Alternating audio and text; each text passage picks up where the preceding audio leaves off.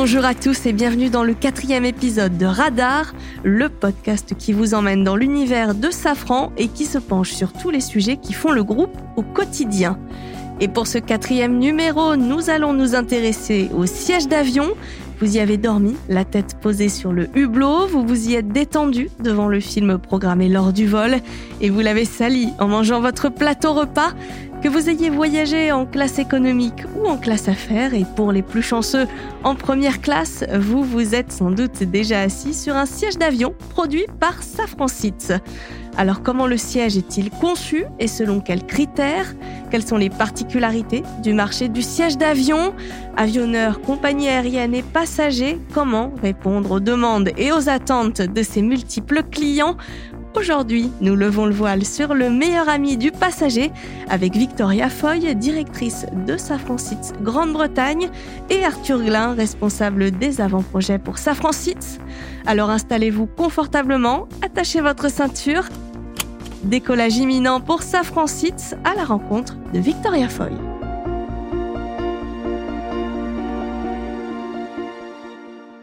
Bonjour Victoria. Bonjour. Vous êtes euh, vice-présidente exécutive de Safran Seats en Grande-Bretagne.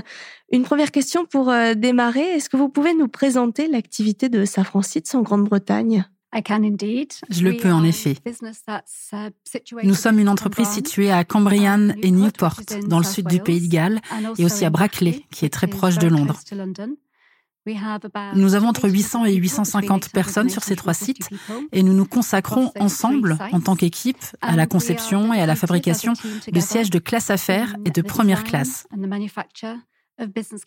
L'une des clés de ce succès, bien sûr, est d'être très proche de nos clients, ce que nous faisons très bien, je crois, et nous travaillons de bout en bout avec eux.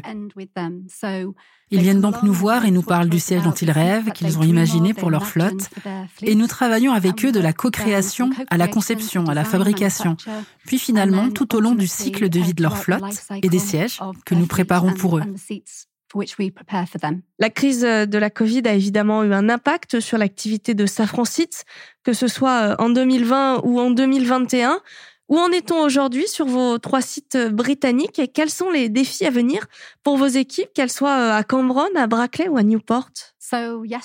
Durant la pandémie, la situation était très difficile, mais euh, je suis très heureuse de voir qu'aujourd'hui, nous assistons à un rebond, notamment sur le marché de l'après-vente. En outre, je dirais que pendant la pandémie, nous avons vraiment profité de notre capacité à nous transformer. Nous avons donc investi dans nos bâtiments, dans nos infrastructures, dans nos équipes et dans nos processus. Et cela nous a vraiment aidé à nous améliorer, si bien qu'aujourd'hui, le marché rebondit. Je crois que nous sommes convaincus que nous sommes prêts et que les équipes sont prêtes à répondre aux besoins de nos clients. Est-ce que vous pouvez nous expliquer en quoi l'activité de Safran est tellement euh, unique par rapport aux autres activités euh, du groupe? Je pense que nous sommes uniques parce que nous vendons directement aux compagnies aériennes, qui sont nos clients, parce que nous leur vendons et travaillons avec elles sur leur marque, sur leur identité de marque. En tant que passager, et je suis sûre que vous l'êtes aussi, vous montez dans un avion et vous avez une opinion, une opinion personnelle sur l'intérieur de l'avion, sur les sièges sur lesquels vous voyagez. De même, les compagnies aériennes qui choisissent de faire affaire avec nous sont des personnes expérimentées. Le PDG, le directeur des opérations de ces entreprises, ils sont impliqués dans la sélection du siège, ils sont impliqués dans la sélection du design, de la finition, du confort. Et cela témoigne de la culture, non seulement de la compagnie aérienne et de la marque qu'elle souhaite présenter aux passagers, mais aussi dans certains cas de la culture du pays. Cela peut sembler irréel, mais c'est la vérité. Lorsque nous discutons avec certains de nos clients, en particulier ceux d'Asie, ils nous disent que lorsque vous montez à bord d'un avion, à Charles de Gaulle ou à Londres Heathrow, ils veulent que vous ayez l'impression d'entrer dans votre pays de destination, en Asie. Mais revenons à l'image de marque. Je pense que c'est ce que j'aime le plus dans mon travail, dans le business des sièges. Le fait que nous puissions travailler en si étroite collaboration avec les compagnies aériennes, c'est tellement important pour elles, pour que l'intérieur de la cabine et les sièges répondent à la satisfaction de leurs passagers pour le plus grand plaisir de ces derniers. Et ça me rend très fier qu'à chaque fois que vous entrez dans un avion, nous ayons joué un rôle.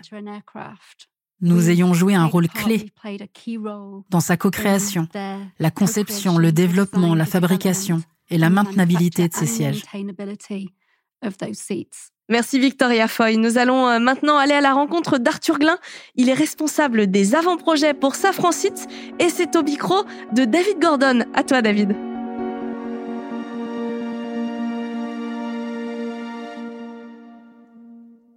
Merci Johanna et bonjour Arthur Glin. Bonjour. Vous êtes euh, responsable des avant-projets pour Safran Seats sur le site de Plaisir. Oui. Est-ce que vous pourriez Arthur nous dire en quoi consiste exactement votre métier et nous présenter votre équipe. Alors mon équipe, c'est l'équipe Advanced Concept Team. C'est donc une équipe qui est essentiellement composée d'ingénieurs, un métier qu'on connaît bien chez Safran, mhm. mais aussi de designers industriels, un métier qu'on connaît un petit peu moins bien et qu'on retrouve essentiellement chez Aircraft Interiors. La particularité du designer, c'est vraiment d'être focalisé sur l'expérience utilisateur, sur l'usager final, et donc dans notre cas, le passager. Pour qu'on soit bien assis. Exactement. Et donc ça s'articule autour de quelle mission, de quels axes travaille cette équipe? Alors en un mot, notre mission c'est de concevoir les sièges de demain. Donc il va y avoir trois grandes missions qui vont s'articuler autour de ça. La première mission c'est vraiment le développement de lignes de produits. Donc c'est ce qui va devenir notre portfolio chez Safran les produits qu'on va pouvoir offrir régulièrement aux compagnies aériennes. Et donc le but c'est de créer des plateformes produits qui vont avoir une architecture modulaire et qui vont nous permettre d'avoir une certaine flexibilité sur les différents types d'avions sur lesquels on va les ouvrir, mais aussi en termes de densité et enfin permettant d'offrir un certain niveau de customisation, de personnalisation à la compagnie aérienne. C'est pas tous les mêmes sièges pour tout le monde. Non, exactement. Et ça, c'est un point important, c'est le fait que les compagnies aériennes ont un besoin essentiel de se différencier les unes par rapport aux autres. J'imagine que vous devez aussi les vendre, ces sièges, peut-être répondre à des appels d'offres, travailler avec des équipes commerciales. Oui, exactement. C'est vraiment le deuxième volet de notre équipe. C'est vraiment le support des équipes de vente. Donc là-dessus, on va participer activement aux appels d'offres. Donc ça peut être des appels d'offres qui sont relativement simples dans le sens où on va avoir une personnalisation relativement légère du siège, relativement superficielle. Donc, on va essentiellement changer le couleur et matière. On va changer peut-être quelques zones qui ont déjà été identifiées comme personnalisables. Donc ça, c'est des customisations assez faibles. Et ensuite, on va avoir des projets qui vont être un peu plus ambitieux, où on va passer par des phases de co-création. Et là, on va vraiment avoir la compagnie aérienne, Safran Seats et potentiellement un troisième partenaire, une agence de design, qui vont travailler main dans la main pour pouvoir offrir un siège qui va être complètement personnalisé, unique, à la compagnie aérienne qui va parfaitement répondre aux besoins de ses clients. Et euh, ça, c'est vraiment quelque chose qui leur permet de se différencier. Et il y a aussi des avancées technologiques sur lesquelles vous travaillez. Bien sûr, ouais. C'est effectivement le troisième volet de nos activités, beaucoup plus orienté R&T.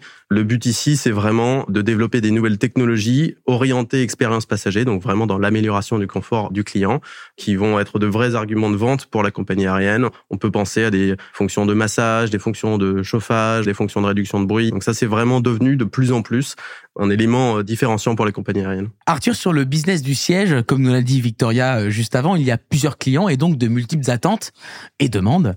Quels sont les critères prioritaires à prendre en compte dans la conception d'un siège, d'une classe affaires ou, d'une classe économie d'ailleurs? Alors c'est ça qui est euh, très amusant dans cette industrie, c'est que vraiment toutes les compagnies aériennes sont vraiment différentes les unes des autres. Et donc ces critères vont avoir tendance un petit peu à évoluer les uns par rapport aux autres. On n'est pas vraiment toujours sur la même hiérarchie de critères. Donc le premier critère qui généralement euh, est important pour toutes les compagnies aériennes, c'est l'expérience passager. Donc ça passe par plusieurs volets. Le premier est vraiment euh, tout bonnement le, confort. Hein, ça paraît évident. Euh, un siège, on attend de ce siège qui soit confortable. Je vous le confirme. En tant que passager, je peux vous dire que d'abord le confort, c'est important. C'est vrai, et c'est particulièrement vrai quand on commence à toucher au long courrier. Bien sûr. Là, les longs courriers, il y a des vraies problématiques de confort quand on vole 15 heures. Comment on fait pour ne pas arriver en pièces à l'arrivée? Et j'imagine que sur des segments de marché premium, il y a des demandes particulièrement euh, importante sur la technologie, sur le design. Oui, bien sûr. Il y a deux volets euh, principaux sur les marchés premium. Il y a vraiment l'agencement des sièges qui vont pouvoir offrir un espace de vie différent, offrir des opportunités de stockage, euh, d'interaction avec d'autres passagers ou avec le crew. Et de l'autre côté, il y a aussi l'aspect technologique où les compagnies se différencient de plus en plus avec des nouvelles technologies améliorant le confort. Et j'imagine que le tout doit être perçu comme étant joli par le plus grand nombre. Donc c'est un challenge également lorsqu'on sait que le beau est forcément euh, subjectif. Alors effectivement, il y a des notions de style qui sont essentielles, un petit peu comme dans le monde de l'automobile où euh, clairement, même si c'est un peu plus difficile à, à quantifier que le coût et la masse, quel est l'impact du style sur le fait d'avoir eu le word par la compagnie aérienne, c'est plus difficile à quantifier. Par contre, ce qui est sûr, c'est qu'une cabine qui est une esthétique, ça a un impact évident sur le passager et qu'il est beaucoup plus dur de vendre un siège à la fois à une compagnie aérienne et à un passager. Elle est importante cette qualité perçue du siège par les passagers. Hein. Effectivement, la, qualité perçue, c'est un autre aspect, ça va au-delà du style, c'est vraiment plutôt sur l'excellence dans la fabrication du siège, réussir à faire passer le fait qu'on a une vraie qualité d'assemblage, les matériaux sont bien joints, on a des gaps assez faibles entre les pièces, on n'a pas de désaffleurement. C'est un ensemble. Comment vous calculez le prix d'un siège, Arthur? Alors ça, c'est un autre point qui est intéressant. Ça peut être un peu contre-intuitif. Le premier élément, évidemment, le prix de vente qui doit être euh, évidemment calculé par rapport au coût et par rapport au volume de vente. Mais finalement, ça n'est qu'une fraction du coût total de possession du siège pour la compagnie aérienne. Et un des points le plus important, c'est la masse du siège. On se rend compte finalement que la masse du siège coûte à peu près 60 à 80% du coût total de la vie d'un siège.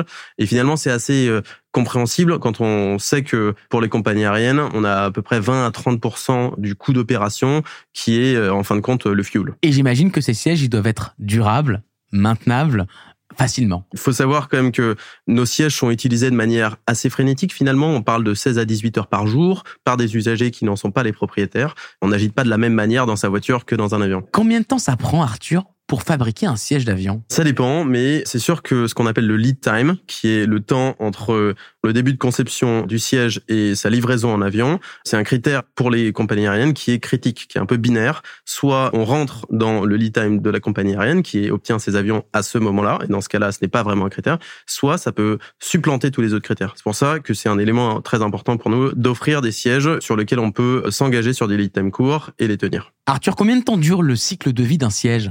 Alors en moyenne, un siège d'avion en cabine, c'est entre 8 et 10 ans. Il y a évidemment des exceptions plus courtes et plus longues, mais c'est généralement ce qu'on observe. Mais on trouve aussi des opérations qui sont plus courtes. Typiquement, euh, Emirates, il y a peu de temps, a rénové tout le couleur et matière de ses sièges à 3,80 tout en en gardant la structure. Merci beaucoup Arthur Glin pour toutes ces précisions. Merci à vous. Merci beaucoup Johanna. Merci David, à très bientôt. Et merci encore Victoria Foy pour votre éclairage. On vous dit à très bientôt pour un nouvel épisode de Radar.